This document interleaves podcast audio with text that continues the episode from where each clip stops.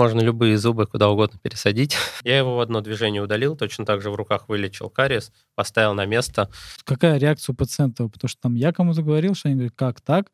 Так что бывает, типа, ну... Больше мяса, дай мясо. Вот, он стал подвижен, этот зуб. Он так прям хорошо подвижен уже.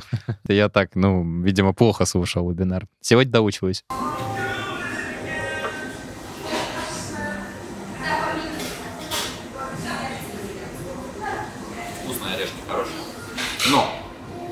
Одна проблема.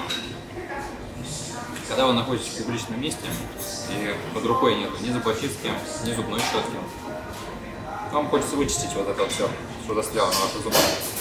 Тем более орешки, вы сами понимаете, очень приставучие. И просто сполоснуть чаем бывает недостаточно. Но у меня есть решение. И у компании Reviline тоже есть решение на этот вопрос. Вот такой вот прекрасный, портативный, элегантный.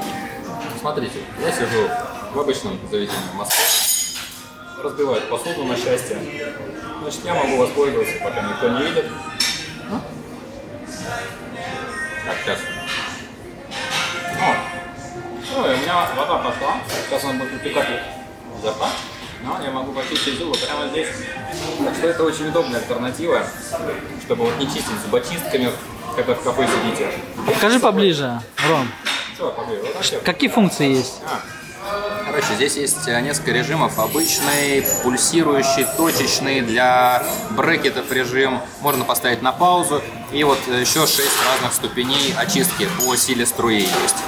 В принципе, все интуитивно понятно, все подсвечивается. Э, Головки вот эти вот сменные, их несколько штук в комплекте есть. Разбирается тоже реально просто. Просто взяли, повернули, залили сюда воду и закрыли обратно. Скажи Понятно, про цвет. USB-C. Скажи про Ну, цвет. Цвет все про него говорит. Но это, Но хит это эксклюзив. лавандовый эксклюзив, Да, так что это да. самый-самый топ. Это хит.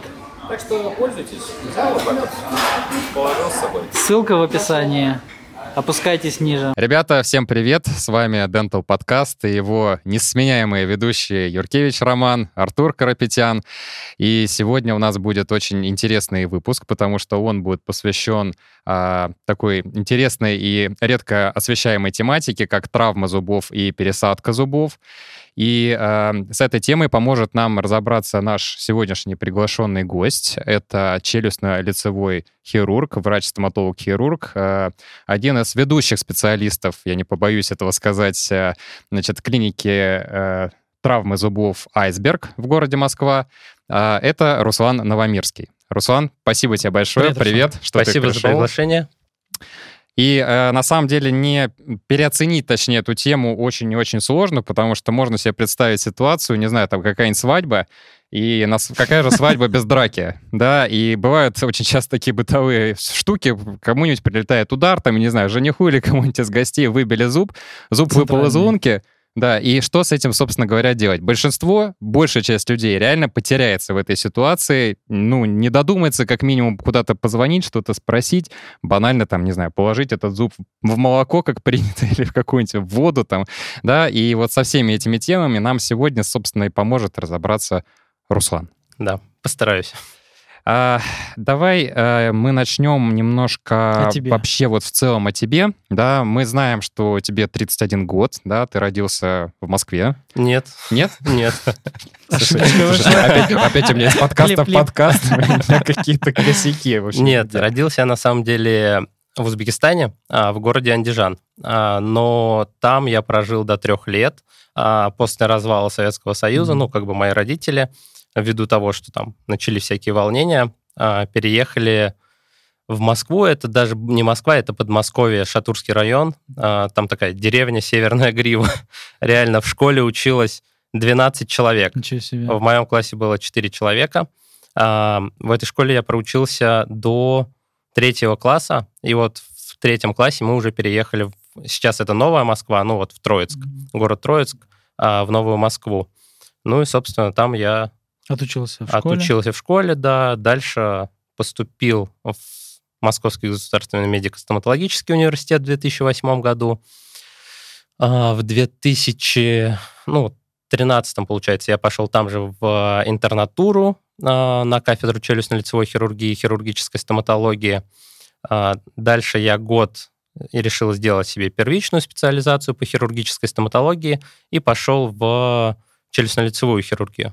Разрешите, да. я прерву, потому что у меня был да. э, вопрос касательно а. этого вот твоего образования уже дополнительного. Да, да. Я сейчас хотел бы вот э, узнать, э, то есть ты закончил третий мед, да. да? Кто повлиял вообще на выбор твоей профессии? Были ли у тебя какие-то в роду стоматологи или просто врачи других специальностей? В роду у меня были стоматологи. Я знаю, что мой дедушка, прапрадедушка был э, военным хирургом, но я не поэтому решил стать врачом. Я, в принципе, не хотел быть э, стоматологом, э, я хотел быть врачом. Э, я хотел быть просто хирургом. Шутки, вот так. шутки да. начались, да, стандартные стоматологов? Я хотел, да, быть э, просто хирургом, э, даже детским.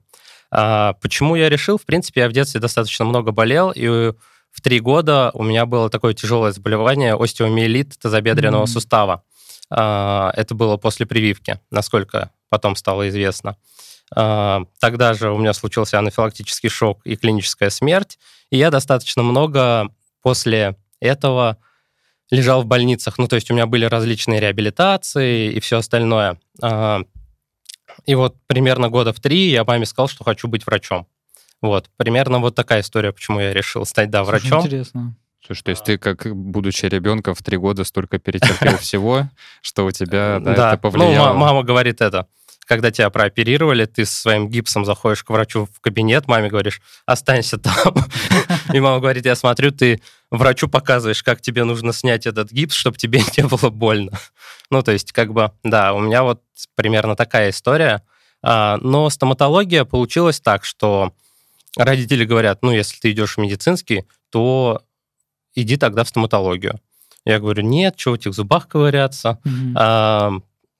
Типа не хотел длительное время идти в стоматологию. Потом э, я узнал, что стоматологи учатся 5 лет, а лечебники 6 лет. Скидка. Я такой думаю, наверное, пойду в стоматологию, отучусь 5 лет, потом пойду в ЧЛХ, ну и как бы там дальше, может, типа пластическая хирургия или еще что-нибудь. Ну, в общем-то, ну и эта цель у меня, в общем-то, так и оставалась до, а до окончания моего института. Только в третий мед? Да, я подавал только в третий мед.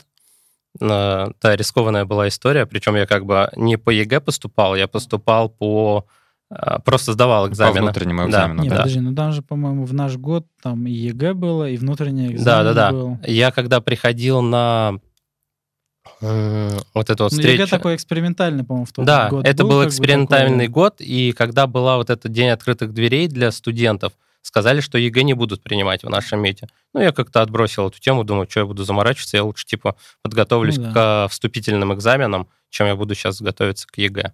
Вот. И, в общем-то, вот так. Научился я на платном. Я как бы не питал особых надежд, что я поступлю на бюджет. Да, кто учился на да, платном. Поэтому, поэтому я сразу подал документы на платно и подал, по сути, только в один университет.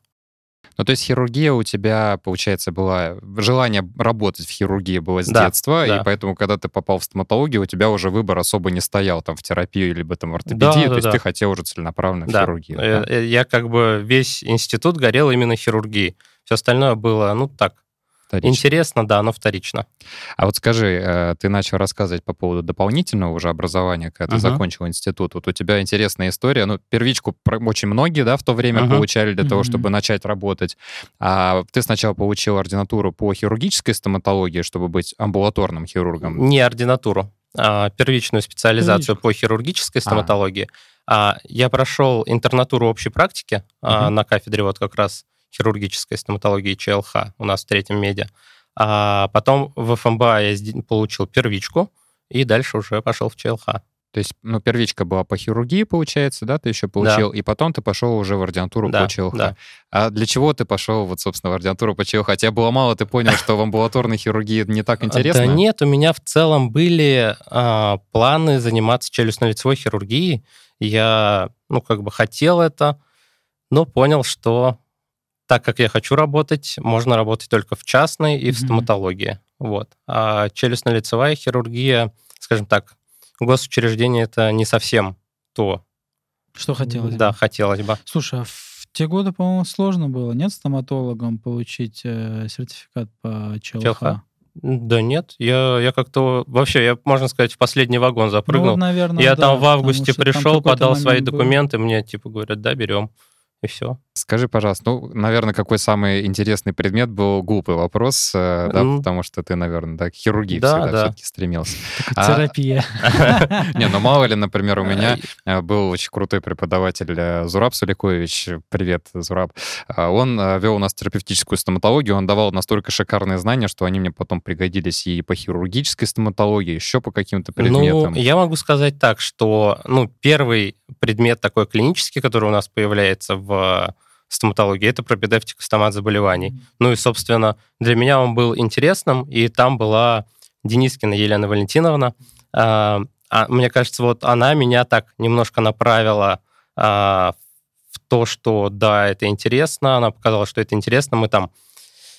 Я участвовал тогда в Олимпиаде, мы заняли первое место. Руден, кстати, тоже там участвовал. А, Мы заняли первое место, и на следующий год мы, кстати, принимали участие в Олимпиаде в Рудене, точно такой же по Мгм. пропедевтике стомат заболеваний. Вот, ну, наверное, тоже один из предметов, который Повлиял. запомнился. А так, да, а так, конечно, хирургическая стоматология, челюстно-лицевая хирургия. Я прям фанател. Ну, как раз с третьего курса пошло, как бы, да, и там уже Да. реально стало интересно. Что до этого, как бы, ну, блин, философия это, да. Скажи, а у тебя, вот ты вышел из института, у тебя был какой-то багаж э, мануальных навыков или нет? Потому что у меня вот в Рудене, я не знаю, как у вас там в третьем меди, у меня не было от слова совсем ничего, поэтому ты А. уже что-то, хотя бы анестезию, не знаю, умел делать или нет? А, Да, на практике на четвертом курсе мы, ну, я выбрал то место, где реально дают работать, где там поток в государственной поликлинике, и там я и мандибулярную анестезию научился делать, и там очень много зубов удалили. Ну, конечно, там зубы в основном были такие, пародонтитные, бабушкам удаляли. Но вот да, на четвертом курсе я удалял немножко. Плюс я с четвертого курса работал ассистентом, вот, и я достаточно долго проработал ассистентом, и причем работал много. Вот.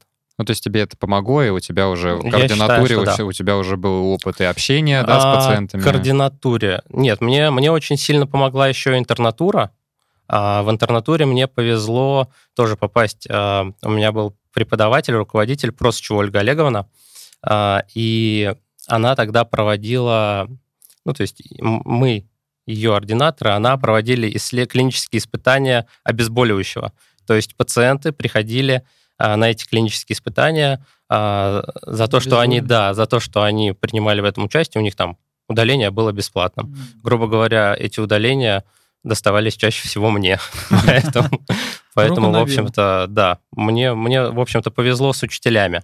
Вот так. Ну, Потому что не всем так повезло.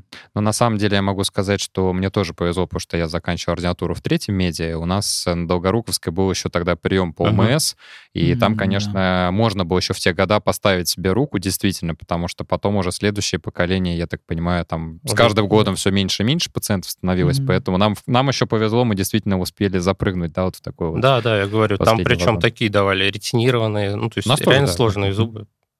Иди удаляй. Руслан, расскажи. Вот ты окончил университет, там, да, интернатура, первички. Куда ты устроился на работу? Я на четвертом курсе попал к Тишкиной Ольге а, ассистентом. Причем тогда еще айсберга не существовало. Тогда была просто клиника, она называлась студия Арте. А там был один кабинетик, где работала Ольга Сергеевна Тишкина и Болячин Алексей Вячеславович. И вот я попал к ним в команду, был в основном ассистентом Ольги Сергеевны, ну, иногда ассистировал Болячину Алексею Вячеславовичу. А, Вот. Это ты по рекомендации попал к ним, да? По или- объявлению. По объявлению на том джобе.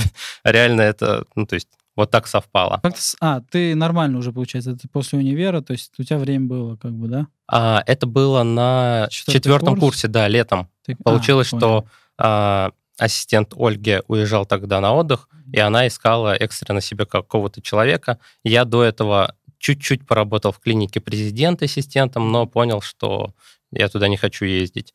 Вот. До этого я еще работал медицинским представителем в зубной пасте Сплат. Кстати, работа отличная, не пыльная, но И как платят бы... нормально. И платят вообще. Ну, то есть по тем временам за такую работу платили очень хорошо. А, но, ну, то есть ближе вот к концу третьего курса я начал понимать, что нужно что-то делать э, в стоматологии. И начал искать варианты там ассистента. Первую клинику я нашел, это президент. Я там немножко постажировался, но понял, что не хочу я туда ездить. Это было где-то в Новопеределкино. Решил, что не буду туда ездить. И вот по объявлению мне позвонили, а, сказали, что приходите в клинику. А, большая часть друзей тогда работала в больших клиниках, рассказывали интересные истории, как там у них интересно в ординаторской, там. А, а у нас была такая а у маленькая... один кабинет Да, просто. один кабинетик, доктор, я и администратор. А, и все, я думал, ну, наверное, недолго я здесь задержусь, сейчас поработаю пока. А, в итоге Так задержался, обычно да. таксисты говорят. Сейчас недолго поработаю. А тут уже предложения все свои, да, приходят, там, Да, приходите. в итоге, в итоге я задержался там долго, до сих пор в этой клинике. А, В 2014 году, как раз мы окончили институт, началась интернатура, открылся айсберг. А, Первые полгода я там еще поработал ассистентом а, Ольге, а, и потом начал совмещать ассистирование с хирургией, да. То есть там полдня работала Ольга, после этого записывали мне каких-то пациентов, а, я начинал, да, начинал делать какие-то удаления. А, В Айсберге подобрался сразу такой достаточно звездный коллектив, там Иван Вьючнов, Дмитрий Компаниец, ну, Алексей Вячеславович Болячин, Ольга Тишкина. Ну, то есть достаточно звездный коллектив врачей. Очень и, сильный коллектив. Да, и, скажем так, а, пробиться во врачи, конечно, было непросто, но и учиться а, можно было просто у звезд. Ну, то есть это было судьбоносное такое послание тебе в виде такой вакансии, да, когда ты смог устроиться к сути. Ольге Сергеевне, да? По сути, да. А, которая сильно повлияла но, на дальнейшую карьеру. А Рудента? А, В клинику Рудента я пришел уже по окончанию ординатуры. А, Там работала, ну, моя подруга Петрова Татьяна. А, Она меня позвала туда э, работать. Я решил, что... Ну, то есть она работала в детской стоматологии. Ты и я, возрастной. реш... не, я решил, Тоже что пойду тоже в детскую. И в Руденте я как детский хирург работаю. Вот. Но мне там очень нравится. А, ты там еще работаешь? Да, да. Просто кто-то из подписчиков, когда я вывешивал вопросы, тебе написали, Мгм. что, о, классный чувак, э, жалко, что он ушел из Рудента или что-то... А, не, я со Стравитянова ушел. А, из одной из Да, клиник из одной из просто. клиник, да. А в скольких клиниках ты сейчас вообще ведешь прием? В двух, по сути. В есть это- Айсберге, да, и в Руденте. А Чисто хирургический прием. В каком процентном у тебя соотношении? Дети и взрослые? Или Нет, я имею в А. виду вот клиники, как ты совмещаешь? клиники? Ты больше ну, в Айсберге примерно работаешь? 50 на 50. Шесть дней? 50 на 50, Или да. 6-6 дней. Скажи, пожалуйста, а я вот знаю, что Айсберг э, открыли, вы, да, вторую клинику на Да. Октябрьской. Да, да, да. И э, не было ли а, тебе предложений от э, руководства Айсберга вообще тебя эксклюзивно, так скажем, заманить, э, чтобы ты В был новую вот- клинику? Нет, Не. чтобы ты вообще хи- вот бросил работу в Руденте, например, да, и чисто работал да, уже у них. нет, нет, пока, пока такого не было, но... Но ну, то есть, может в- после да. просмотра подкаста Не, э, вначале Ольга, Ольга Сергеевна не очень хотела, чтобы я работал еще где-то, и я работал вот только в Айсберге, но в итоге, ну, получилось так, что я работаю и там, и там. А в новой клинике я тоже сейчас открыл одну смену, но сейчас, ну, то есть клиника так быстро не, загру- не загрузится, ни Ну одна да, надо клиника не время, загрузится, конечно. нужно время. Вот, поэтому А сколько новой клиники? Как давно она открылась? она в мае, по-моему, было открытие. А, только вот. Да, да, да, совсем, прям вот недавно. То есть вам уже тех мощностей уже не хватало или хотелось просто открыть более их, их- центровую их прям не клинику? хватает, их прям не хватает конкретно даже сейчас. Ну, то есть сейчас еще пока что а, новая клиника не, не загрузилась так врачами. Ну, то есть сейчас нужно и новых врачей набирать, обучать, те, кто будут готовы вести травму. А, она еще пока что не загрузилась ни персоналом, а, поэтому да. Но да, мощностей не хватает. Там уже просто друг на друге все сидят. И еще травмы приезжают в перерывах. Перейдем уже все-таки к зубам, Ну, Давай, наконец-то. да, наверное, к основной твоей тематике подойдем. И вот такой, у нас тут будут некоторые вопросы как бы для пациентов, чтобы просто было понятно, что это такое. Ну, для начала, что такое аутотрансплантация зубов? Аутотрансплантация – это удаление зуба из одной области и его реплантация, пересадка в другую область у одного и того же человека. Новое место, где этот зуб будет жить, это может быть свежая лунка после недавнего удаления, то есть вот-вот мы его удалили и сразу же пересадили. И может быть искусственно выпиленная лунка на беззубом аллеолярном отростке. Даже так можно. Можно, но у детей это работает отлично, у взрослых все же лучше имплантат. Мгм. Это менее травматично, это более прогнозируемо. Да. А и костей вообще- всегда больше. Да, как ты вообще познакомился с этой методикой? Кто тебя привел в эту методику вообще? Опять же, 2011 год, когда я был на четвертом курсе у Ольги Тишкиной, была книга «Аутотрансплантация зубов», а, автор профессор Мицухиро Цукибоши. А, Я, собственно, когда увидел эту книгу, мне стало интересно, почему то, что нам рассказывают в институтах, не совпадает с тем, что написано в этой книге. И я вот тоже на кафедре хирургической стоматологии факультетской пришел на, как раз где ты ординатуру проходил, пришел и спросил у препода, говорю, вот так и так, а можно ли это делать? Он говорит, нет, это нельзя делать, а, зуб либо резорбируется, либо выйдет с остеомиелитом. Я такой думаю, да, странно. Тут как бы 30 лет результаты. А, Ну и, короче говоря, эта идея меня долго не отпускала, и в 2014 году я провел первую трансплантацию. А, Это подросток, 16 лет, у девочки был разрушен нижний шестой зуб, и была несформированная восьмерка. А, Ольга Сергеевна говорит, все, давай делать, делать, вот, отличный клинический случай. И вот это примерно уже середина моей интернатуры была, я провел первую трансплантацию. А, Этот зуб до сих пор стоит, с ним все отлично, уже вот прошло сколько лет-то? 8. 8 лет, да, 8 лет прошло, Слушай, зуб ну, до сих пор стоит. наверное, было-то очень так волнительно. А, Я уже тогда хорошо удалял зубы, Мгм. и я очень хотел это сделать. Вот, поэтому, Руки чесались. да, Так причем, что самое интересное, ведь в учебниках наших советских, да, Робустова то же самое Мгм. вспомнить, там а, все эти методики, они были описаны. И аутотрансплантации, и реплантации, все гемисекции и так далее. Только почему-то им было уделено такое небольшое количество внимания на фоне удаления зубов, что казалось, что, ну, типа, Ну знаешь, да. там в программе Есть, один есть. день какой-то выделен, ну, там какие-то альтернативные методы. И они как-то вот проходили мимо. Да, и при этом а, сам протокол там расписан не так. Там эндо проводили в руках, а, то, чего, собственно, нельзя Ну, да, делать. слишком долгое время пребывания Да. вне организма. Ну и плюс обработка этими агрессивными жидкостями, там, тем же гипохлоритом, попадет он на связку, связки там не будет. Мгм. Вот. Поэтому, да, а, собственно, нас учили, что так не делается, а так делается. В итоге в 2014 я первый раз провел эту операцию, и там раз в месяц, раз там в два месяца я проводил такие операции, причем многие из трансплантаций, которые я делал, они были пациенту бесплатно, то есть он там платил просто за удаление зуба, а мы ему проводили эту операцию. А, И за счет этого я набрался опыта в трансплантации. У меня появились вопросы.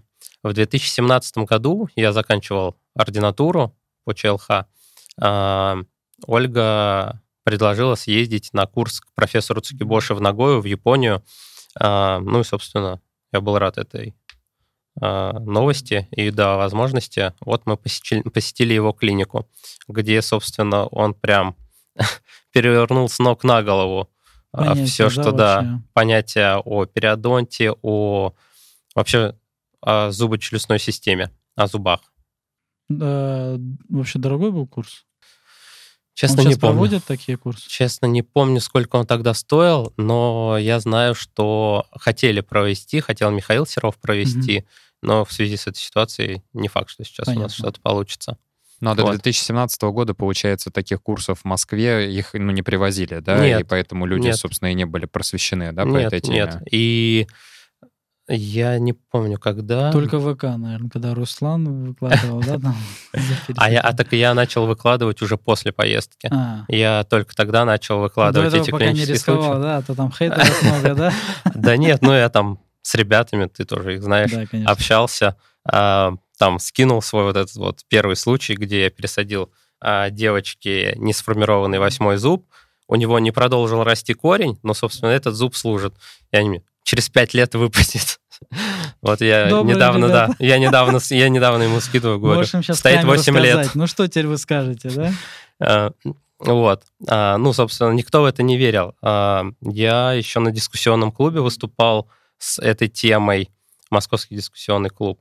Там тоже как-то скептически к этому отнеслись из разряда, что проще поставить имплантат, чем заниматься вот этими всеми пересадками. Но скажи, пожалуйста, вот э, тоже для наших слушателей, а, значит, еще раз резюмируя, да, то есть пересадка зуба, она возможна. А, чаще всего пересаживают зубы мудрости, да, можно пересадить. Ну, любой зуб, по сути, Да. можно пересадить Я, из одной лунки я сегодня покажу, что можно пересадить. Ну, в общем, это пересадка одного зуба взамен другого, который, например, сильно разрушен и уже не подлежит восстановлению. Да, и какие вот, например, на, ну вот профессор указывал, какие сроки, ну, в среднем, например, выживаемости таких зубов, просто чтобы было пациентам тоже понятно, насколько это долговечно, потому что все обычно задают вопрос, ну, хорошо, вы мне пересадите, а где потом какие гарантии, сколько это простоит? А на самом деле здесь такой а, вопрос, он относится к возрастам. А, при трансплантациях есть такое осложнение, оно называется анкилоз. Это вот как раз заместительная резорбция или анкилоз, когда к зубу прирастает кость, и зуб постепенно начинает замещаться костью. То есть он не просто рассасывается, а остеокласты едят э, дентин, а остеобласты на его место выбрасывают новый дентин. А, вот. А, если такая история происходит у подростка, то в период пубертата этот зуб очень-очень быстро он потеряет. Этот зуб очень быстро уйдет в инфраокклюзию, то есть будет выше всех остальных зубов, и корень его начнет рассасываться. Мы это часто наблюдаем при полном вывихе и отсроченной реплантации. То есть если пациент не реплантировал зуб на место сразу, а принес там через, через сутки, пришлось его поставить, Лучше то это всего прям сразу. прямо на же. месте. Я, если нам звонят в клинику по ос, ну, то есть по травме и говорят, что зуб выпал, вот-вот сейчас выпал, мы говорим, ставьте его на место.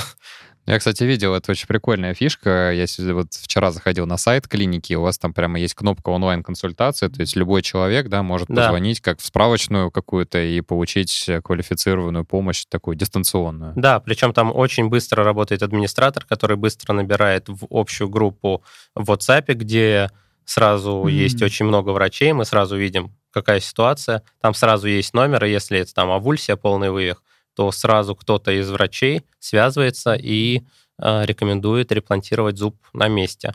Вот, ну или консультирует э, по поводу того, что делать там с фрагментом зуба и так дальше. Так что Вот. пациенты имейте в виду, что есть такой бесплатный, да, это сервис. Да, конечно, Тем более конечно. это даже бесплатно. Если вдруг случаются такие жизненные ситуации, то можете вот обратиться в Айсберг, и вам там помогут обязательно. А, ну и так вот, продолжая эту тему с анкилозом. А, но анкилоз у взрослых людей, если это случается, то это прогрессирует очень-очень медленно. То есть а, профессор Цукибоши такой клинический случай показывает так. А, этой пациентке я провел трансплантацию, через год я заметил, что начался анкилоз. Она пришла ко мне через 5 лет, это через 10 лет, 15, 20, 25 лет, и зуб треснул. Как вы думаете, что она попросила сделать меня? Ну, типа, пересадить еще один зуб, да. Вот. А поэтому у взрослых людей, да, это, это- по сути, это будет точно такой же имплантат, который не подлежит а, перемещениям, а, но который со временем просто треснет из-за того, что корень полностью резорбируется. а, Ну, нагрузка другая нагрузка, да, и он распустится и сломает. Вот. Но если говорить про процентное соотношение этого осложнения, в своей практике я наблюдаю около 8%. Я вот так вот отслеживал. У меня на данный момент уже больше 300 клинических случаев с трансплантацией. А, Вот примерно 8% это анкилоз, а, неудач 4, то есть чуть больше 1%. А, всего чем связано? 4 Не, прижи- 300 не прижившихся. Да? не прижившихся. Почему? А, два, два из них пришлось на первый год моей работы. То есть я там неправильно подбирал доноры. А, какие еще были клинические, ну, то есть проблемы с тем, что не прижился пациент, курильщик а, с плохой гигиеной. уговор- Отказываешь таким пациентам вообще? Чаще Или- всего, да. Мгм. Чаще всего, да. Либо говорю, что мы налаживаем эту историю, либо лучше не проводить, лучше поставить имплантат, ну, как бы, опять же, на ваш страх и риск. Это будет надежней. Ты сказал, что э, ты неправильно подбирал да, зубы донора, которые можно было пересадить. Вот скажи, какие важные, давай там три критерия, например, на которые ты сейчас уже с высоты своего там полета и опыта Мгм. обращаешь внимание, когда выбираешь зуб для пересадки?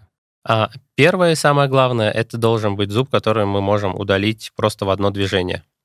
А, второе, лун, принимающая ложа не должно быть значительно больше, чем а, донорский зуб. То есть, допустим, если мы хотим пересадить маленький зуб а, вот в такую большую лунку, лучше этого не делать. Лучше удалить а, зуб причины реципиентный, подождать недельку-две, когда Чуть-чуть. слизистая, да, коллапсирует, немножко подзарастет. После этого можно будет провести трансплантацию. Ну, либо, собственно, этого Но тоже не все делать. равно остаются какие-то риски. Ну, минимальный, Минимально, да? минимальный, да. А, что еще? Ну и, собственно, чтобы этот зуб был не сильно разрушенный, э, чтобы он был пригодный для восстановления. Небольшой кариес — это не проблема. А, главное, чтобы было достаточно своих тканей, чтобы мы не заменили дефектный зуб на... И Но зуб, еще более дефектный. Да. зуб ты из контакта выводишь? Нет, специально не вывожу, а, убираю только суперконтакты. Мгм. Если он где-то мешает, да. Если есть контакты, да. Это точно так же немножко способствует, увели- улучшает трофику за счет того, что пациент жует на этот зуб.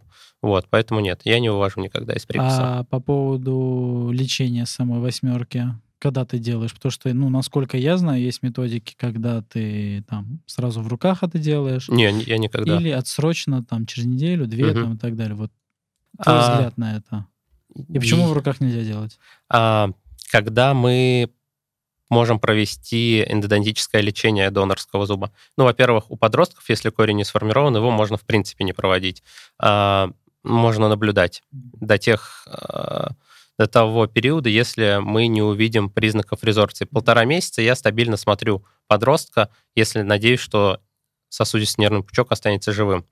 А, Если мы пересаживаем подростку зуб уже со сформированным корнем, такое бывает часто, когда мы пересаживаем премоляр на место центрального резца при полном вывихе, а, тогда эндодонтическое лечение можно провести до трансплантации. То есть мы просто спокойно планово удалили нерв и пересадили зуб уже без нерва.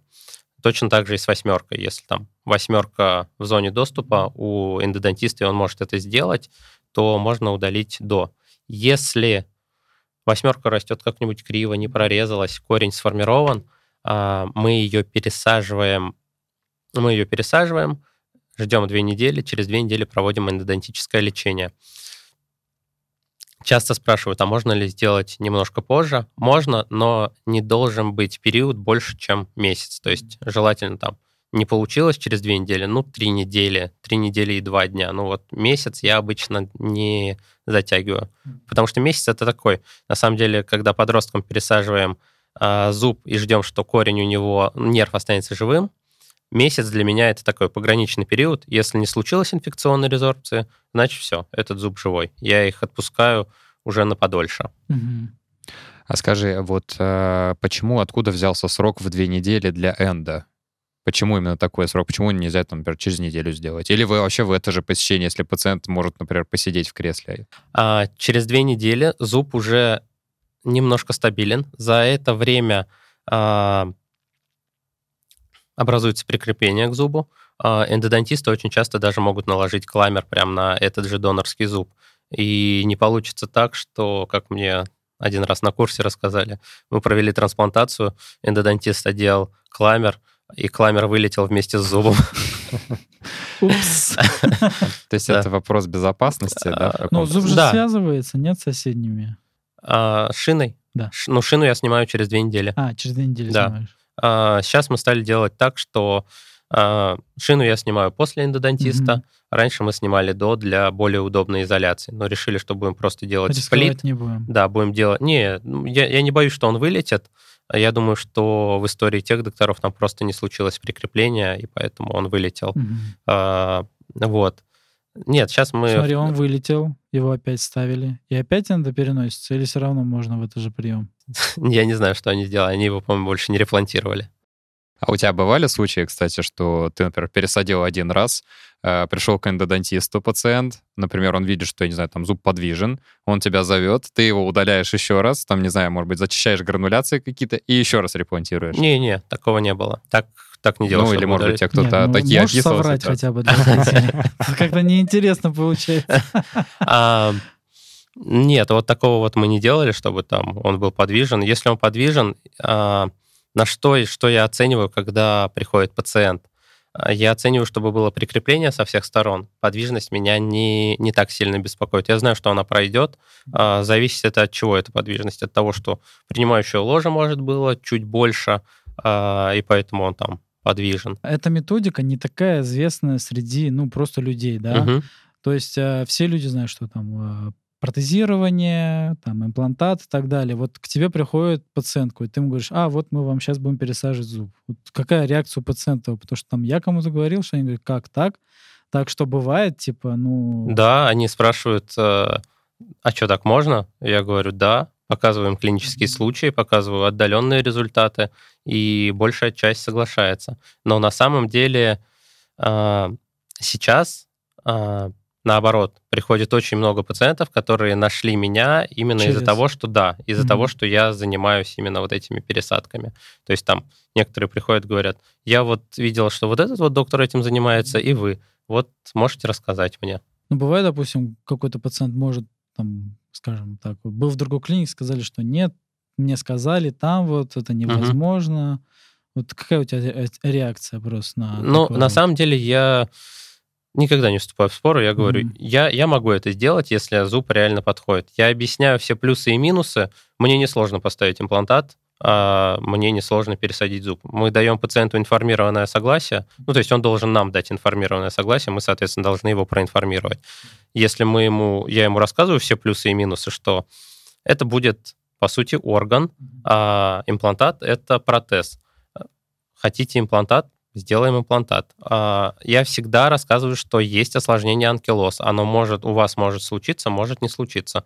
Чё- говорю свою статистику, говорю международную статистику. На самом деле международная статистика точно такая же. Примерно в районе 9% это анкилоз, а 2% на неудача. А, Ну и тут пациент, в общем-то, выбирает. Какая гарантия? Гарантия, если зуб не прижился, ставим имплантат а, в счет вот этой вот проделанной есть, работы. Да, да. Понял. Все, что он оплатил, это идет а, в счет протезирования. Про 3D-модель зуба. А, Тоже расскажу немножко для наших пациентов. А, Перед тем, как, а, собственно, пересадить зуб мудрости, например, делается томография, да, это 3D-снимок челюсти, из которой мы можем сегментировать зуб, который мы хотим пересадить, то есть перевести его в 3D-модель и распечатать на принтере, сделать пластиковую Да. модель, аналог зуба, который мы хотим пересадить. А По классической методике, да, я так понимаю, нужно изготавливать такие модели для того, чтобы их использовать при припасовке, да, чтобы мы не вот Да, зуб мудрости, время. да, не тратили Да-да-да. время вне полости рта. А вот ты сейчас как делаешь? Ты используешь такие модели Я зубов? использую, я использую модели, вот эти стереолитографические модельки, а, напечатанные на 3D-принтере. Это действительно улучшает, ну, как бы наш прогноз. Мы, как ты правильно сказал, не зуб туда-сюда вытаскиваем, вставляем, а мы на модельке. Припасовали ее, э, села, села, хорошо, удаляем зуб, пересаживаем. Не села, высверлили лунку еще немножко поглубже, досадили. Ну, все равно бывает какая-то неточность А, в модельках. Скажем так, неточность, э, когда это делает техник, а неточности практически нет. есть Я сейчас, знает. да, он делает все достаточно четко. Я сейчас стал еще делать в DiagnoCAD программа. Вот в этой программе он немножко уменьшает Э, ма- Размер. размер Ага. модельки по сравнению с зубом. И вот сегодня клинический случай, который буду показывать, там как раз у ребенка примерно так и получилось, что моделька была маленькая, а зуб, когда я достал, был больше. Но нам это не помешало, в принципе. Вот. Вроде как они эту историю доработали, мы им давали обратную связь, вроде как они эту историю доработали, и после- с последними работами я таких явных не замечал проблем. Но было в начале. То есть эта программа вообще автоматически, да, Да. сама вырезает Три зуб? кнопки нажимаешь, у тебя сразу STL-файл Ну, есть, который... программа, я понимаю. Там, по-моему, обработка вот этого 3D-снимка стоит в районе ну, до 300 рублей. Мгм. И вот Ну, и этот шаблончик, печать. да, получается... У нас свой 3D-принтер, поэтому я на нем печатаю, и все. Мгм. Скажи, пожалуйста, а какие зубы и куда можно пересаживать? Потому что такие вопросы тоже возникают. То есть, допустим, верхнюю восьмерку можно ли в нижнюю часть? Ну и так далее. Можно любые зубы куда угодно пересадить. А, да, можно пересадить восьмерку на место шестерки, восьмерку на место а, семерки, восьмерку на место пятерки я пересаживал, а, восьмерку на место бокового резца я пересаживал. А, Восьмерка место. бок- Ну, это маленькая восьмерка. да, была маленькая шиповидная восьмерка, Девятка, которую, А, да, практически. да, которую я пересадил на место бокового резца. А, Премоляры очень часто, чаще всего я использую нижние премоляры, нижние четверки, потому что они более изящные, Мгм. однокорневые. А, Пересаживаем на место центральных резцов, если там ребенок выбил зуб, а, зуб не смог найти, чтобы поставить на место, или зуб длительное время пробыл в сухом виде. А, Молочные зубы можно пересадить точно так же, если там семилетка выбил только-только что про- прорезавшийся зуб, у него есть достаточно длинный в этом возрасте молочный клык, который можно пересадить на место центрального резца. А, недавно, сегодня покажу этот клинический случай, р- достал дефектный седьмой зуб, распилил его по корням и пересадил подростку на место четырех нижних резцов, пересадил, он выбил один клык и три резца, пересадил ему два корня семерки на место центральных резцов. Опять же, для наших пациентов объясню, что можно пересадить один зуб в лунку другого зуба, а можно причинный зуб взять, аккуратно удалить, почистить, например, да, каким-то Да, образом, да. и вставить этот же зуб обратно в лунку. Да, Это называется да. Реплантация. Намеренная реплантация. То есть мы это делаем намеренно. Не просто он там сам выпал, мы его пересадили. Намеренная реплантация, да, это как бы один из разделов аутотрансплантации. Действительно такое возможно. А, Когда мы можем это использовать? К примеру, шестые, седьмые зубы, в них стоят какие-нибудь разборные культевые вкладки. А, На верхушке, на апексе достаточно большое какое-нибудь разрежение. А, Можно пойти двумя путями. Первый путь это провести ретроградное Мгм. а, пломбирование, апикальную хирургию с Мгм. ретроградным пломбированием, но по каким-нибудь причинам, там, сложный доступ, близко какие-нибудь анатомические образования, да, корень, да? небный корень, можно провести удаление этого зуба, а, отпилить а, корни с воспале- корень с воспалением и ретроградно запломбировать, то есть прямо в руках запломбировать канал. Все это время зуб должен находиться в стерильной салфетке, смоченной физраствором. Слушай, ну сложно же бывает такие зубы аккуратненько удалить, нет? А, Когда уже корни сформированы, все, особенно еще перелеченные какие-то. Да, тако- такое бывает. Но когда там достаточно большое воспаление, его можно удалить. У меня был случай, что а, пациентка уже в возрасте, у нее пародонтит а, и кариес корня. А, Она очень попросила ей спасти этот зуб.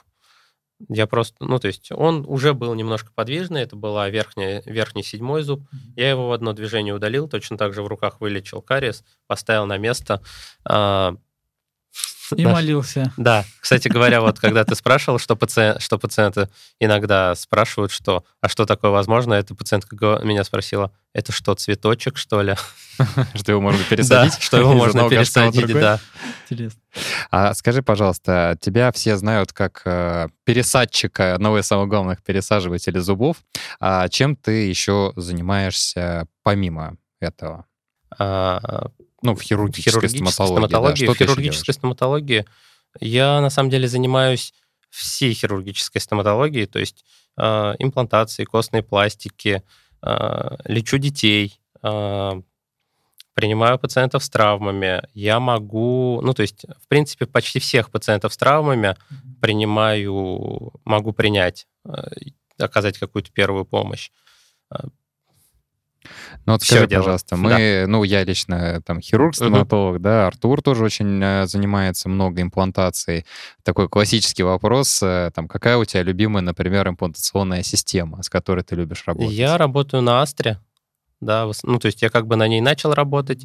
Я начал работать на двух системах. Это Dentium и Astra. И, в общем-то, до сих пор работаю на В этих двух системах. Ну, сейчас на Сейчас Астре. на Сейчас Астре. в основном на Астре, да. А скажи, ты перешел на новую систему EV или ты еще пока на TX А, работаешь? сейчас вот хочу сходить на курс, а, который будет по как раз Evolution, а, по-моему, в августе. Он Уже пригласили, и буду думать, наверное, да, возьму. Ты что сам думаешь насчет системы? Я сам, знаешь, тоже много работал на Астре и продолжаю сейчас работать, но потихоньку-потихоньку на Штрауман сейчас переходим. Ну, в связи с тем, что все-таки и EV, они все равно... Тебе э, выкупили. Мы же, мы же, как говорит Рома, Вольберг, мы не аффилированная компания, да. Просто у них, на самом деле, я, я так понял, э, не сильно увеличили там шаг резьбы, да, вот э, имплантаты. Ну, он обещает торг на 45. Он, это кто? Ну, менеджер, А, менеджер. который, да. Я сам ставил 45, обещаю. Ну, в общем, э, не сильно изменили дизайн, я так понял, поэтому он все равно остался таким классическим двухэтапным, э, да, отсроченным имплантатом. Вопросов нет, они работают классно, но вот хочется все-таки... Пациенты уже требуют, да, более быстрого возмещения зубов утраченных, одномоментной Ну имплантации, и поэтому, конечно, хоть плюс все-таки навигация, да, тоже У них играет будет роль. навигационный, он сказал, Ну, набор. будет, Опять. когда уже у всех есть, да, к сожалению, мы уже работаем на других каких-то Ага. имплантационных наборах. Не, ну, в поэтому- общем, я в основном на Астре. Меня пока все устраивает, да. А если вопрос касается костной пластики, например, то ты как э, а, человек, который пропагандирует максимально аутологичный да, способ возмещения тканей, то чем ты пользуешься? А, я Биовоз Биогайд, сосет, сосидж. Сосиджи, да, да, делаешь? да. А блоки? Так, это вырежем. Нам не платили. Блоки нет. блоки не да? Причем, ну, я когда ассистировал доктору, он занимался именно по кюри, блоке, а, ну, что-то как-то мне не зашло. Ну а тебе, как вот именно челюстно-лицевому хирургу, больше нравится заниматься именно такой более масштабной Да, хирургией, там, да. костными пластиками или все-таки травмами? А, на самом деле и то, и другое мне нравится. Ну, то есть, как бы, э, я, я в целом не разделяю хирургию там на детскую, на взрослую. Хирургия — это хирургия. А, я не очень люблю вот эти все мелкие закрытия рецессий, такие. А, а все такие большие операции мне нравятся. Я люблю. Касательно рецессий, касательно резекции верхушек корней. Раньше вот у вас Ваня Вьючнов работал, я думаю, что он закрывал, да, всю эту Да, историю. да, да. Кто сейчас, собственно, занимается А, э, Да, резекциями? сейчас, сейчас а, Тибердиев Тахир, а, он делает это отлично. Он у Вани Вьючнова учился, ну, так, достаточно долго. А, много был на его операциях. Сейчас, да, вот Тахир Асулыч.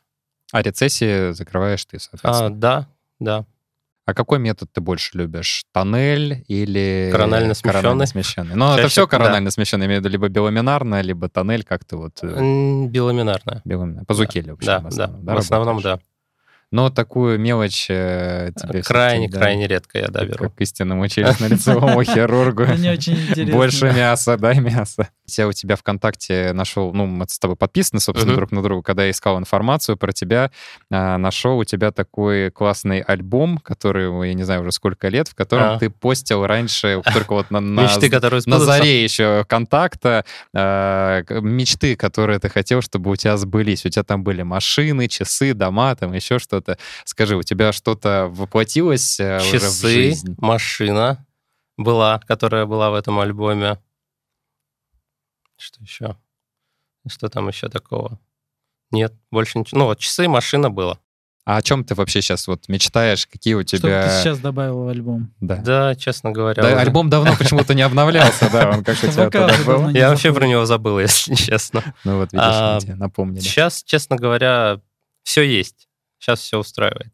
Ну а всё, какие у да. тебя планы вообще вот на э, дальнейшее развитие? Как ты себя видишь через какое-то энное количество лет? Я думаю, что каждый из, хиру- из стоматологов видит себя владельцем какой-то клиники, Мгм. а успешный, наверное, так. То есть э, Вот. есть к этому стремление. Конечно, конечно. И мне кажется, это у многих есть. Но на самом деле я бы не сказал бы, то, что это дополнительные хлопоты. Многие не Согласен. хотят с этим связываться. Нет, но все равно хотелось бы там что-то Свое. свое. Круто. Ну, семьей Руслан уже обзавелся, Да. да, и недавно сын у тебя родился, да, сейчас насколько я год знаю. 4 месяца. Ну, уже почти взрослый планах? парень совсем. Дальше тоже. Больше. Конечно, конечно. Много Круто. детей хочешь? Я хочу трех, жена двух. Почему Да, можешь трех? супруге передать привет. А почему трех? А я что-то как-то всегда хотел просто, чтобы у меня было три ребенка, сын, дочка, а третий все равно, сын или дочка. А у тебя в твоей есть братья и У меня сестра есть, кстати говоря, тоже будущий хирург-стоматолог. О, круто. Она учится еще? Да, тоже в Мониках, Мониках э, на кафедре хирургической стоматологии. Ну, то есть тебе в твоей семье, Ну, это получается, уже ординатура, да? Да, в А, ординатуре она м. сейчас. то есть тебе третьего не хватало брата или сестры еще, и ты поэтому... Или нет? Да нет. Ну, как, как говорят, а, первый ребенок это за маму, второй ребенок за папу, а третий это продолжение рода. Понятно. Чтобы повышать демографическую ситуацию в стране. А ты помогаешь своей сестре? А, Как ты, ну или, может быть, она у тебя просит э, помощи для развития? а, да, и стараюсь помогать, и если она что-то просит, какие-то там клинические случаи или объяснить что-то, всегда помогаю. Но она на самом деле сама молодец. Она а, сейчас тоже работает ассистентом, ассистирует а, Баграту Сергеевичу Самбатяну. М-м. А, ну вот, поэтому Ну, я думаю. Да, у нее отличный учитель. Два учителя, Да. точнее, даже. она, я думаю, будущая звезда. Все у нее получится. Смотри, ты говоришь, что клинику «Айсберг» открыли в 2014 году. И, ну, достаточно такая, наверное, активная пропаганда вообще вот этого всего Мгм. аутологичного, да, она все вот эти последние, ну, лет пять-то уж точно, наверное, в России уже идет. Как ты считаешь, почему а, клиник, а, которые занимаются вот травмами зубов, да, пересадками зубов, их, конечно, становится чуть больше, но по факту а, рост, а, ну, не такой большой, не такой Мгм. быстрый, наверное, как хотелось бы, потому что многие люди уже, в общем, готовы к тому, чтобы сохранять свои зубы по максимуму. Но вот какие перспективы, видишь ли ты, точнее, перспективы развития конкретно в России, да, и в Москве, как наиболее такого прогрессивного города, вот этого направления, потому что все равно имплантация, по моему мнению, не теряет свою актуальность, и люди все равно продолжают, наверное, больше хотеть импланты. Ну, мне так кажется. На самом деле нет. На самом деле, ну, то есть те люди, которых встречаю я, хотят свои зубы. Ну, то есть реально а, у меня бывает, что в день а, я пересаживаю 2-3 зуба. В неделю это бывает зуба 4, вот так в среднем. А, Сейчас очень-очень-очень много пациентов, кто именно хочет свое. Мне кажется, что это достаточно перспективная тема, и за счет этого те клиники, которые занимаются зубосохраняющими операциями, а, они такие достаточно популярные клиники. А, И у них свой контингент пациентов, которые этого хотят. Почему это развивается так медленно? Потому что, ну, этому тоже нужно учиться там. Трансплантации зубов, а, всем этим зубосохраняющим операциям. Проще же просто удалить зуб, Мгм. поставить имплантат. э, Может, просто это да. большой бизнес, имплантация. Да, бы, да, да. Плюс, да, опять же, я думаю, что поддержка, реклама, маркетинг со стороны э, компаний, которые продают имплантаты. Собственно, поэтому. Слушай, я как-то давно, когда был в Кёльне на выставке, видел, что одна фирма, знаешь, как бы из металла, то ли из титана, печатали как бы 3D-зубы. Мгм. То есть они также сканировали лунки и устанавливали, грубо говоря, такой же корень. Я, конечно, не знаю, чем это сейчас все закончилось, но довольно-таки такая тоже интересная тема была. Ну вот. В смысле, они напечатанные зубы пересаживали, Мгм. и Из, как э, они не титана. вываливались? А, из титана. Из титана. А. Ну, по сути же, это протез все равно получается. Мы Да. говорим Да. все-таки про орган, да, замещение одного органа другим органом, а это все равно Причем, ну, как бы напечатать зуб из титана, это как выпилить под него лунку, все равно там будет лунка. Нет, не- насколько я помню, то есть вот там, допустим, какой зуб удаляется, Ага, такой же формы, плюс-минус что-то там. Ну, наверное, его сразу понятно, сканировали, понятно. Ну, да, да, и- точно так же можно, мне Да. кажется, стереолитографическую сделать и напечатать. Ну, вот Что? давай мы тогда плавно Рубрика перейдем. Вопросы от Э, подписчиков. Да, нам задали несколько интересных вопросов, мы выбрали... Провокационных. У тебя постоянно провокация везде. Да нет, на самом деле, а, вот а, возвращаясь к вопросу про бизнес в стоматологии и ценообразование, да, очень актуальный вопрос, собственно, сколько сейчас стоит а, аутотрансплантация у тебя в клинике. Давай рассмотрим вариант, ну, например, там классика жанра, шестерка, верхняя или нижняя разрушенная, нам нужно пересадить восьмерку, провести эндолечение этого зуба, ну и в каких-то случаях все равно мы ставим коронку. Мгм. Да, давай Да, разберем да. самый сложный вариант, когда вот нам нужно еще коронку на зуб поставить. Сколько это примерно стоит? А, Оно примерно получается один к одному с имплантацией. Вот именно вот такой вариант развития событий. А, изначально, на самом деле, когда я начинал это делать, это стоило очень дешево. Ну, то есть там в полтора раза дешевле, чем имплантация. У нас в клинике все получалось. А, сейчас это стоит один к одному, то есть примерно а, операция трансплантация стоит 76, по-моему, тысяч рублей по прайсу. Это не включая удаление а, донорского зуба и реципиентного зуба. Ну, то есть там удаление этих зубов там. Ну, то есть это в районе 100 тысяч, 100 тысяч да, в районе 100 тысяч да? получается моя Это хирургическая а, часть. хирургическая. Моя хирургическая часть. Эндодонтическая часть зависит от количества каналов. Если там один канал, это будет стоить, там, например, 20 тысяч. Если это 3-4. 3-4 канала, то это до 40 может доходить. А, вот. А, ну и, соответственно, протезирование, оно точно так же зависит оно от того... не всегда получается. Да, протезирование на самом деле а, совсем не всегда получается. Ну, то есть иногда пациенты просто говорят, что ну, у меня есть, есть зуб и есть зуб, все, мне больше ничего не нужно. А некоторые говорят, что пусть у меня будет особенный зуб, не похожий на все остальные. А, вот. Но протезирование тоже выходит там в районе 100 тысяч. То есть в районе 200 тысяч от начала до конца 250 а, укладывается трансплантация. Это если нужны все этапы. Но этап там протезирования можно чуть-чуть отложить для пациента. Ну да, это же Можно не сразу. подольше походить на временной коронке, если нужно. Вот. Ну, то есть при самом даже простом варианте, но эндо практически всегда взрослым пациентам требуется, да, то есть Да, это все равно да. где-то в районе, даже если без коронки, это там 130-140 тысяч рублей, да, получается за да. один пересаженный зуб.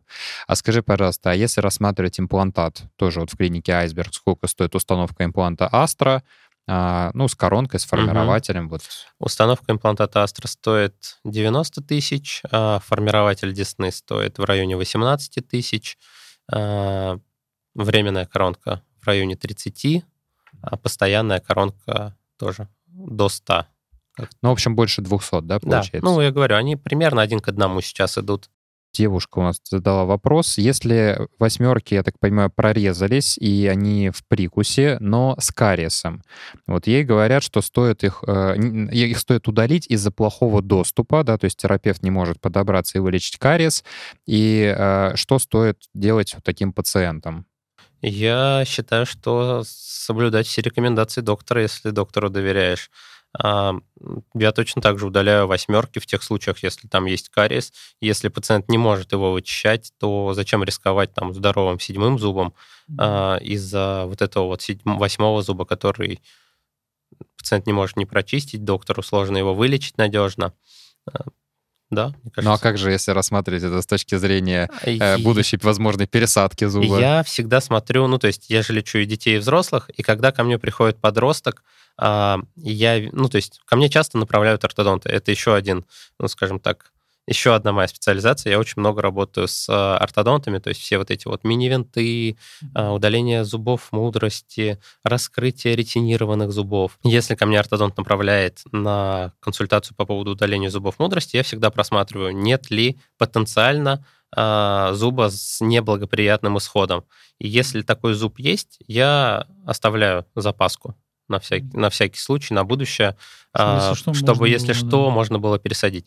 Если у пациентки есть какие-то зубы там с плохо пролеченными каналами, в них там культевые вкладки, которые зубы невозможно пролечить, и есть подходящие донорские зубы, ну, чаще всего это такие зубы, как морковка а, восьмерки, которые мы в одно движение можем удалить.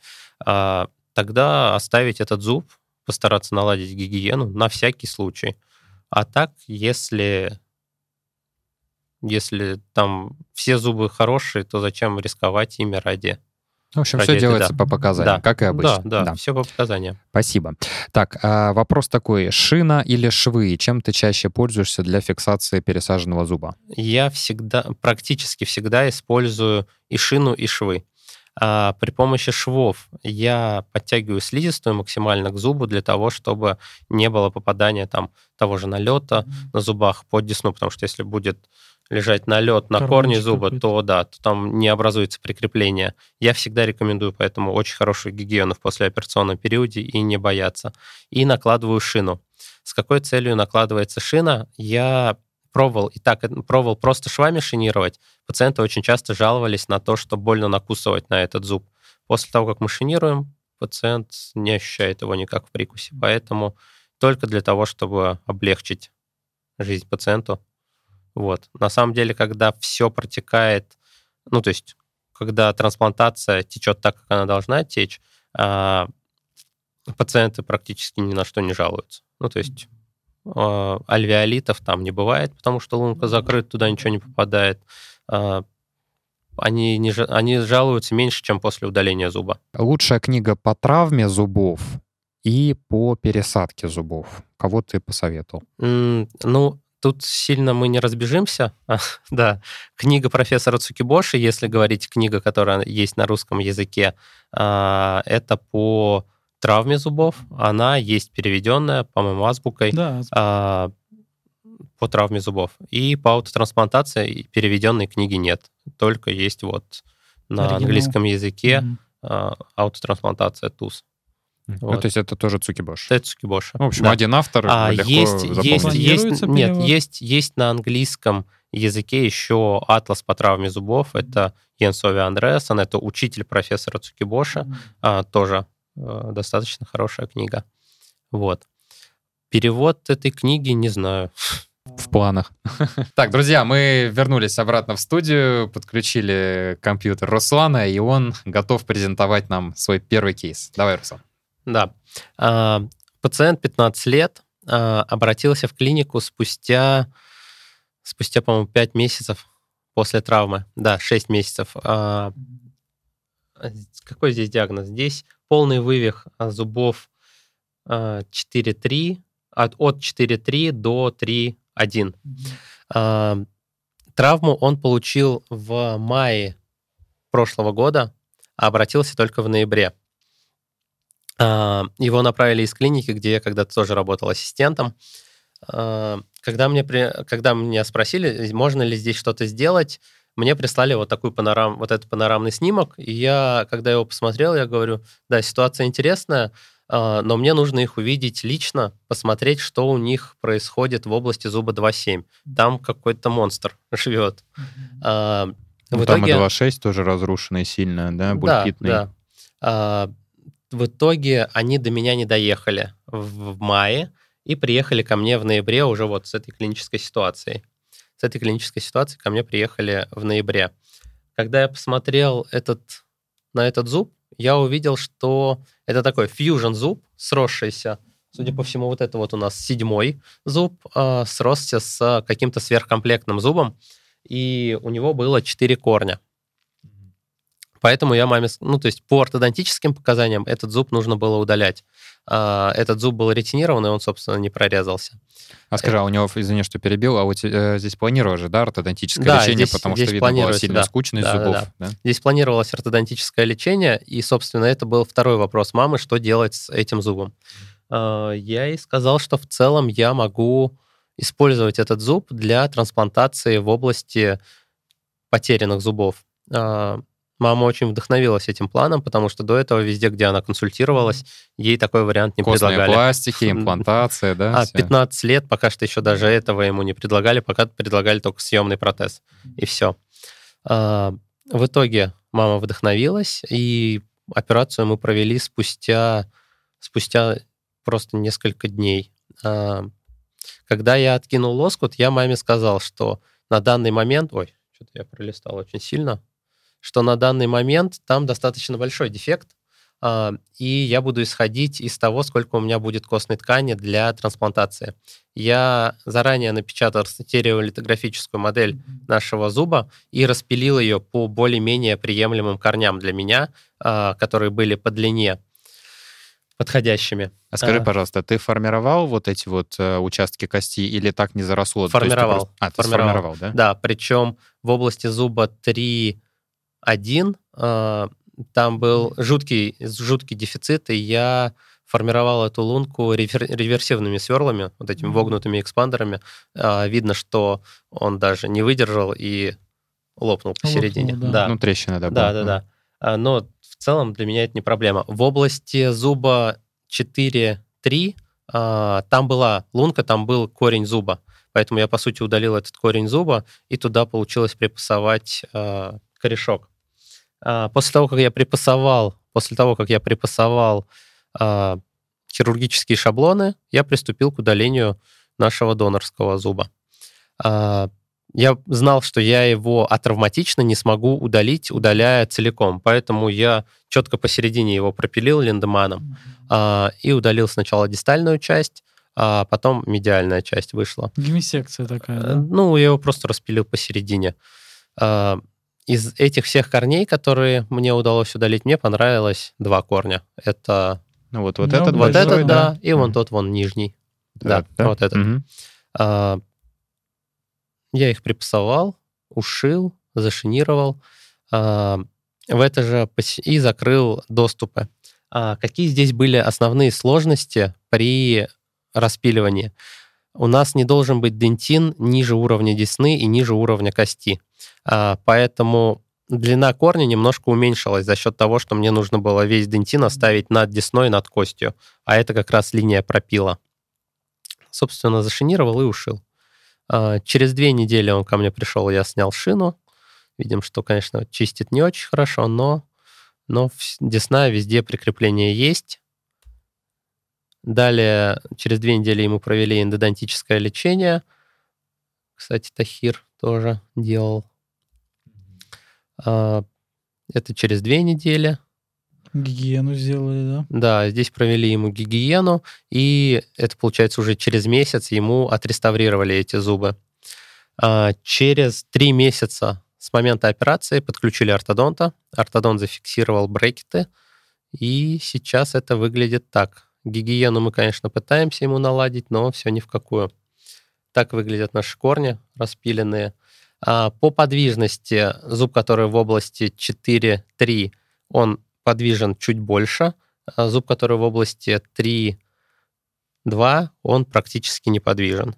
А, Сейчас у ортодонта два варианта. Первый вариант, мы будем раскрывать место под постоянный клык и в будущем ставить туда имплантат в области как раз 4-3.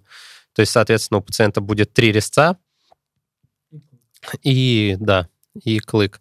А, Либо его будут камуфлировать, хотя с его прикусом не очень хороший вариант, но будем думать, как сейчас разойдется, потому что если сейчас посмотреть, премоляр стоит прям а, под клыком, а клык стоит под двойкой. Поэтому сейчас будем думать, как это все пойдет. Три месяца достаточно Да. для начала А?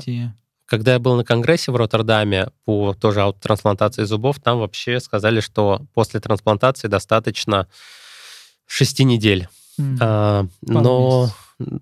ну да, пол- полтора месяца получается. А когда были у Цукибоши, он сказал, что достаточно, точнее, три месяца, нужно три месяца для приживления. Когда мы стали нагружать зубы спустя 6 недель, а, с, с зубами, из которых не удаляли нервы, случались цервикальные резорбции. Мгм. Поэтому сейчас мы отступили назад и стали делать так, как изначально, через три месяца.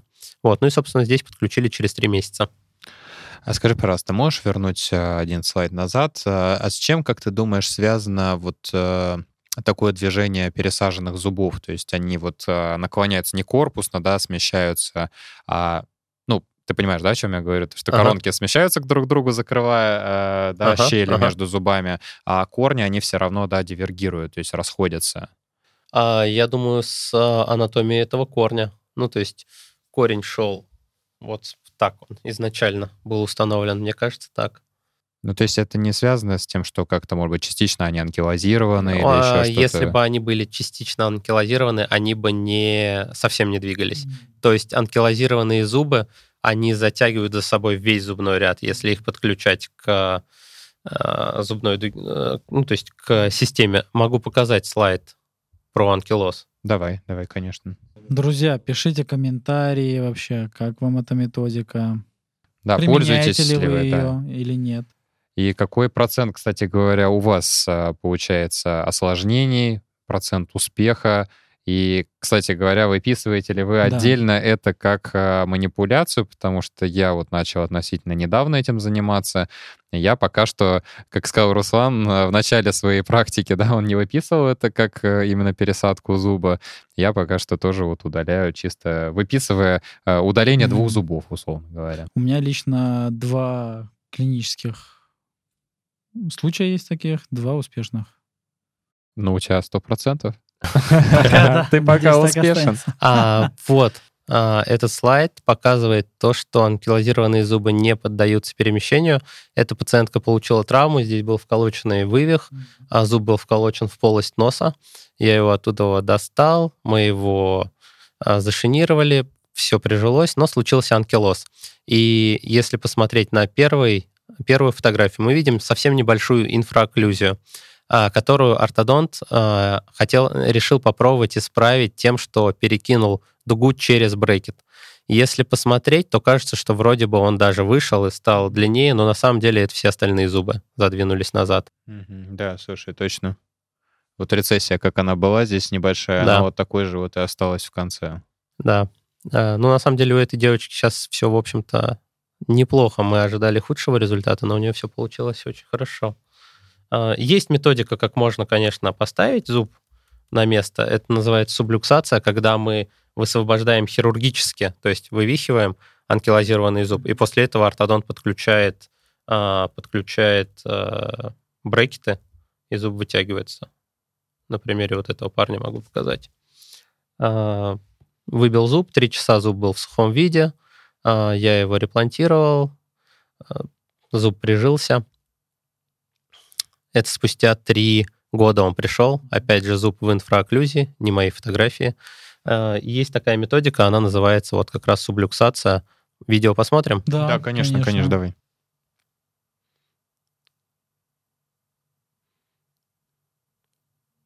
Так, пересаженный это вот этот, правильно? А, Да, реплантированный, который в инфраокклюзии. Здесь сначала уберу брекет. Оно небольшое, на минуту всего.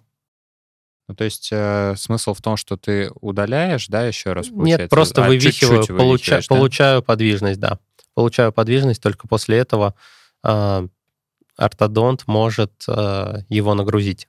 А насколько вот прогнозируемо, то есть если у нас зуб получил анкилоз, Мгм. да, у него нет связки, а вот э, такими ротационными движениями, щипцами не трещину не получить. Не, не получите. Эм, Скажем так, чем больше у зуба осталось своих тканей, а, именно подходят зубы, у которых достаточно своих э, тканей.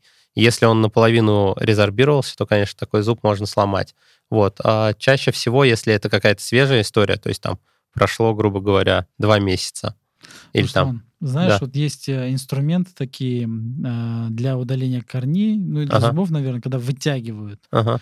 Ты пользовался такими? и- Не, Нет? ни разу не пользовался. Но Тоже там это для удаления корней в большей Ну, степени, да. кажется, зацепиться Но не за здесь, что, чтобы да, травматично но здесь, удалить. здесь не та история. Вот он стал подвижен, этот Но зуб. он так прям хорошо подвижен уже. Да, потому что я пару раз, когда делал, чуть-чуть становился подвижен, не получалось его Потом вытянуть в ортодонт. да? Да, я прям так, Это на микроскоп снимал? да, лейку. Так, и после этого, соответственно, Ну и фиксируется, после да, этого обратно фиксируются брекет. брекеты, да. Фиксируются брекеты, и зуб достаточно Временная быстро выходит. да? Да, это такая временная реставрация, плюс зуб был запломбирован а, МТА серым, Мгм. поэтому он такого цвета изнутри. Вот. Ну и, собственно, так его можно поставить. Но это уже совсем другая история. Это как раз про зубы, у которых массивная резорбция. Я еще такого не делал. На конгрессе показывали типа дистракционного метода, когда выпиливается блок Блок Мгм. костный, да? и вытягивают Интересно. ортодонтически. Вот. Поэтому анкилозированные зубы, да, они не подлежат а, ортодонтическому выдвижению без дополнительной их манипуляции, высвобождения. Кстати, могу показать, как выглядит клинический анкилоз и на гистологии. Вот они, участки анкилоза. Ну, это вот по бокам, ну, сверху и снизу, да, где нету А, сосудистого. вот, вот, а, вот. вот этот вот, Вот это участок вот, да. анкилоза. Это вот кость. Мгм. Ага. Так он клинически выглядит. И это гистология. А, Ну, вот видно, да, что Да, как бы костная врос. ткань врастает частично. Но это частичный анкилоз, я так понимаю, да? Да, Только с но одной э, стенки анки- анкилоз, анкилоз это же прогрессирующая история. То есть со временем зубы будет становиться все меньше, меньше, меньше, меньше, и рано или поздно он треснет.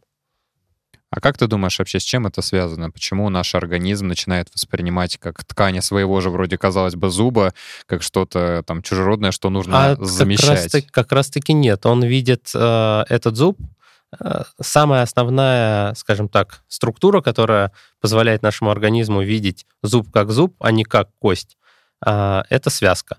То есть, если в этом участке нет связки, то наш организм видит э, точно такой же, по сути, кальций, э, те же самые минералы, которые постепенно начинает поедать и...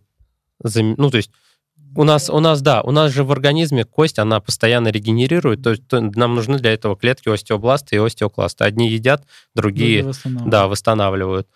А здесь то же самое наш организм видит зуб как кость и делает с ним то, что он делает с костью. Угу. Ну, то есть вот. связка зуба как бы это такой биологический барьер, по сути, да, который да. защищает свой, свой же зуб от своего организма. Да, по получается. сути, связка, связка это основная структура, которая нам нужна для того, чтобы зуб прижился. Ребята, а вы это знали? Ну вот я, кстати говоря, никогда не, не рассматривал связку зуба именно с этой точки зрения. Ты же слушал мой вебинар. Ну, сейчас, наверное, ну, тогда был ковид. Я, кстати, я, кстати, я помню, что я болел в то время. Я лежал, по-моему, как раз с короной, но не на голове, к сожалению.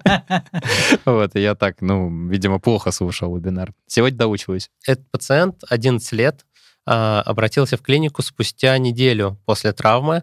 А, как он получил травму? Переходил дорогу с мамой. Говорит, машина на пешеходном переходе не остановилась. Они побежали через дорогу. Руки были в карманах, споткнулся и выбил а, центральный резец.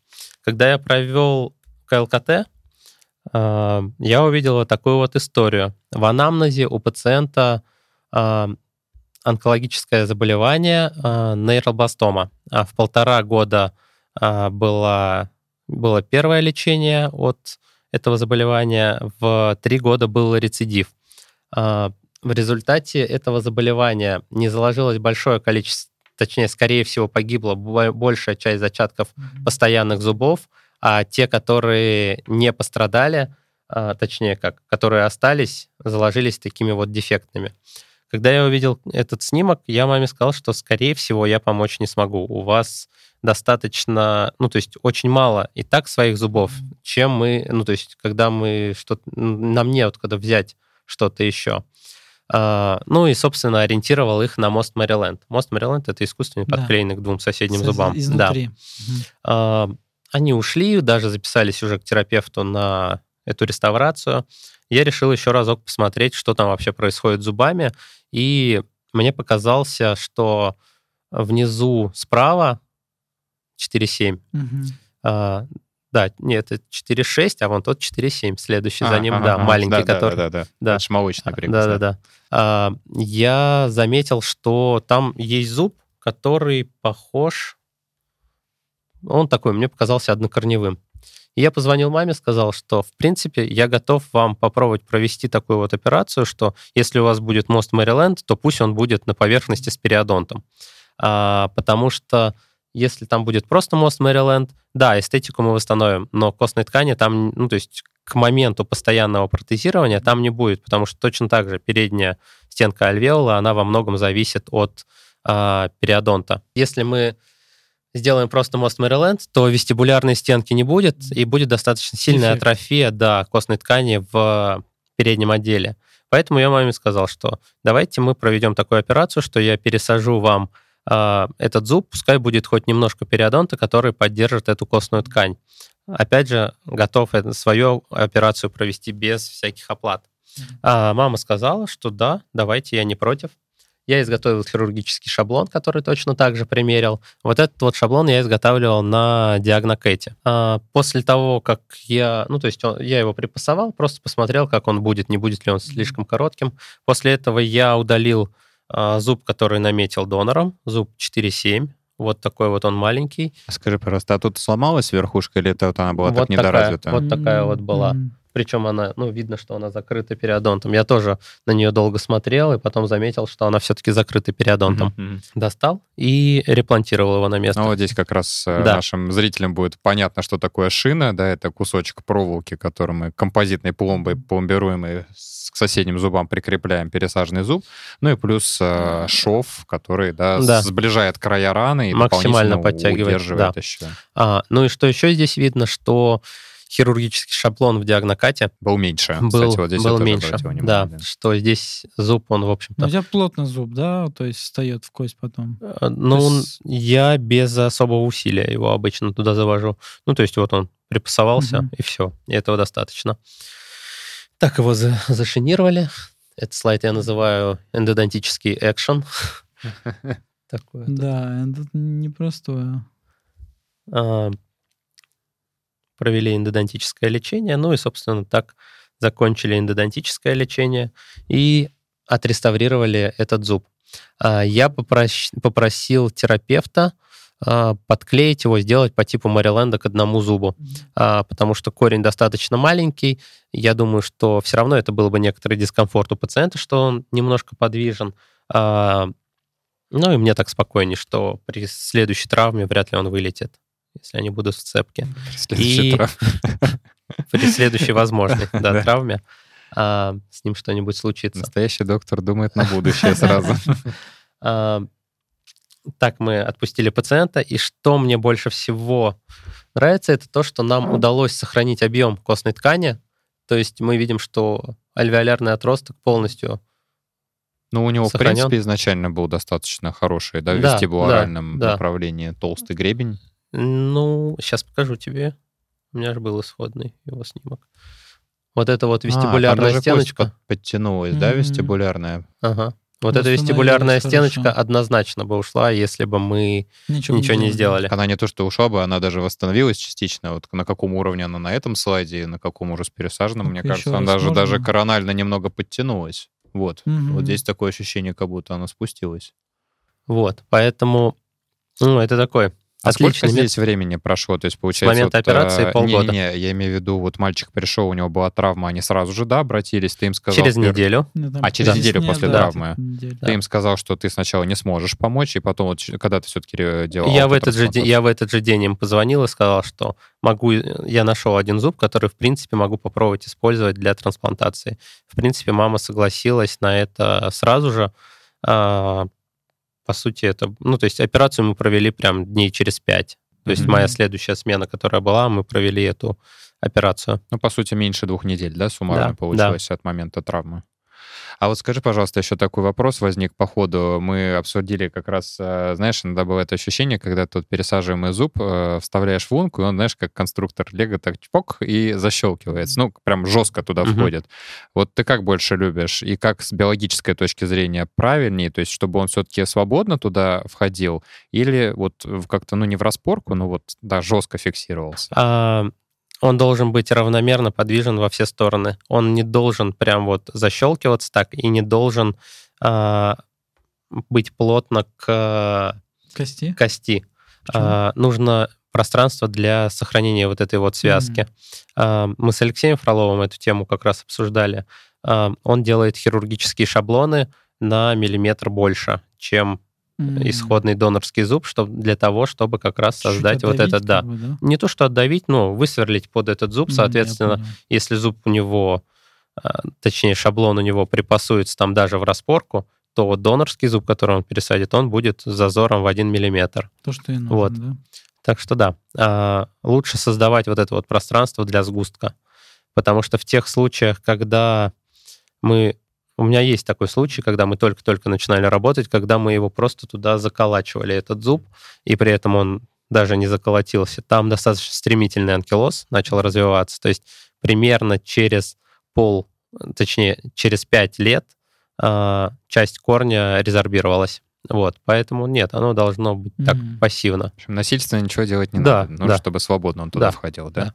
Подвижность должна быть примерно одинаковая. А я, наоборот, вот, например, у меня было несколько кейсов, когда я радовался, наоборот, что вот у меня прям зуб вот прям он там как в распорку туда. Я не то, что ему Ага. там не стучал молотком или еще чего-то, нет, ну просто он вошел, и я радовался. Но по Ага. факту, то есть, да, Я это думаю, будет... да, Да, приводит. не-не, но это может привести к анкилозу, будет зависеть во многом а, от того, сколько связки осталось, я думаю, в этом плане.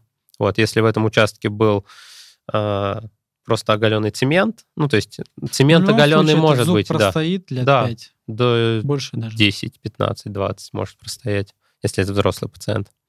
У детей это просто очень быстро происходит, вот эта вот резорбция. э, потому что растет скелет, а все эти клетки активизируются, ну и, соответственно, э, резорбция гораздо стремительнее идет. Спасибо большое тебе за клинические случаи. Вам спасибо, Очень что... интересно, на самом деле, особенно вот э, первый кейс, который ты показывал, распилить зуб и каждый корень по отдельности вставить, еще и получается уже вальвеолярный гребень, который за, ну, уже да, там, регенерировал. Это, конечно, очень Вот действительно у меня интересно. Маленький вопрос еще есть. Я слышал, что уже начали пересаживать, допустим, там детям от родителей зубы. Ты что-то такое слышал? Вообще, как ты думаешь, это будет работать? Нет? Не, я, я про это я слышал, что от трупов пересаживают. Мгм. Такое я слышал.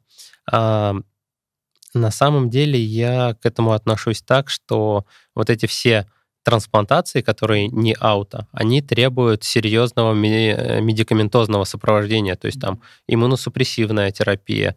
А, и мне кажется, жертвовать иммунитетом ради выбитого зуба, ну, не совс- не да, не совсем то, что нужно. Поэтому я так. Там нужно достаточно очень много, ну, достаточно много факторов, чтобы они совпадали. А когда это от себя к себе, тут все совпадает. Ну, по сути, чем будет это отличаться, как, не знаю, пересадка почки от своего родственника? Там же действительно Да, да, да. иммуносупрессивная терапия достаточно сильная, да, а здесь орган Ну, пересаживают мы тоже. можем, мы можем просто гемолиз в луночке получить и потерять этот зуб. Спасибо большое за кейсы.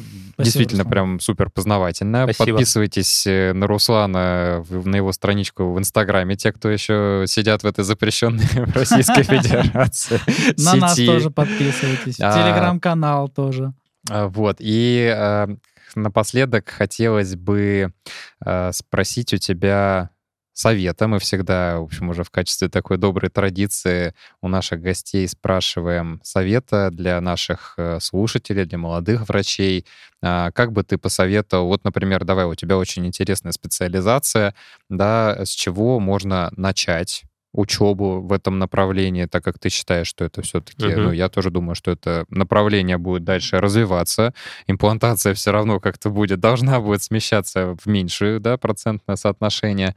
А у кого поучиться, скажи, может быть, у тебя стажировки есть какие-то в клинике, как вот к тебе Мгм. на учебу обратиться? А, так. Ну, если начинать этим заниматься без каких-либо учеб, то, конечно, нужно начинать заним... ну, то есть начинать читать книгу профессора Цукибоши, которая, по сути, сейчас есть на английском только, «Аутотрансплантация ТУЗ». А, По поводу моих учеб, я, в принципе, ну, то есть читаю лекции, провожу лекции а, в регионах России. Сейчас вот еще будет в Узбекистане одна лекция.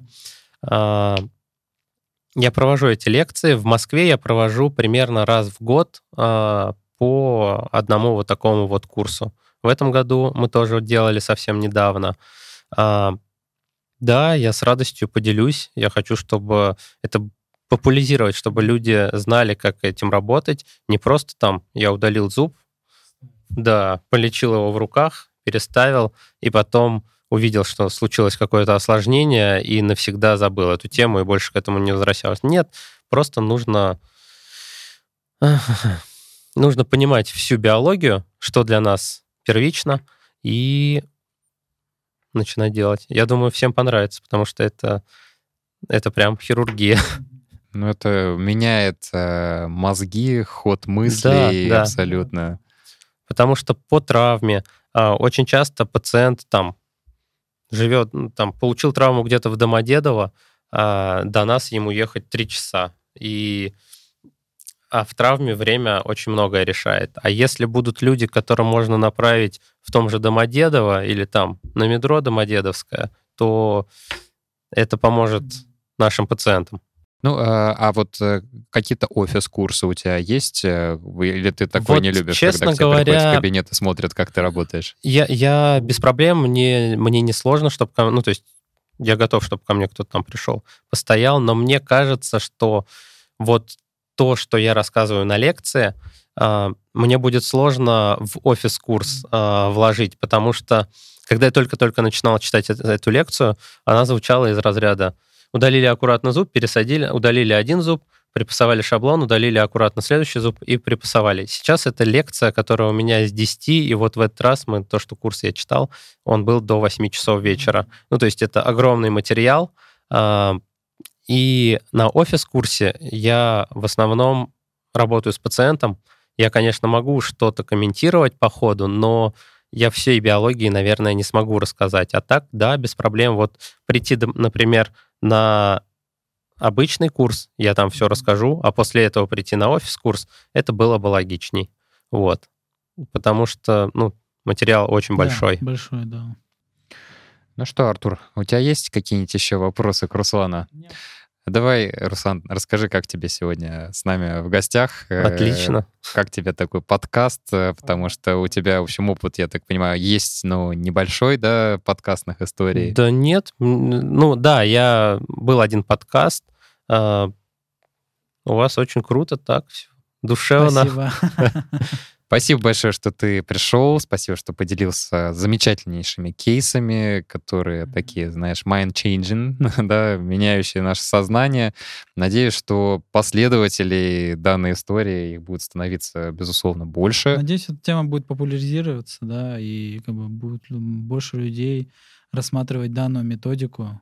Ну, как минимум, я думаю, что он получился сегодня не только врачебным, но Да, еще и для и пациентов. пациентов, да. И тебе будет дополнительная реклама, хотя ты, наверное, в ней не нуждаешься абсолютно, но э, пациенты будут, по крайней мере, просвещаться и больше доверять Да. докторам, что эта методика действительно работает, и можно пользоваться, и нужно пользоваться, но по показаниям, опять же, да? Да, да, для всего есть показания. Поэтому спасибо вам. Спасибо Спасибо. огромное тебе за то, что пришел. Ребята, мы с вами прощаемся. Надеемся, что было полезно. Мгм. Давай Всем э, спасибо, ребят. свою коронную фразу. Не забывайте ставить лайки, комментарии внизу обязательно ставьте. Ну и, конечно же, подписывайтесь на наш телеграм-канал. Мы, скорее всего, какие-то кейсы, с позволения Руслана, выложим, чтобы вы могли ими поделиться, ну, посмотреть, изучить. Ну и ссылки на Инстаграм Руслана и обязательно. на клинику Айсберг э, мы также оставим прикрепленными, поэтому если у вас вдруг случилась какая-то травма, то всегда можете обратиться в эту клинику. Да. Все, всем И спасибо. Смотрим сюда еще. Всем пока. Пока-пока-пока-пока.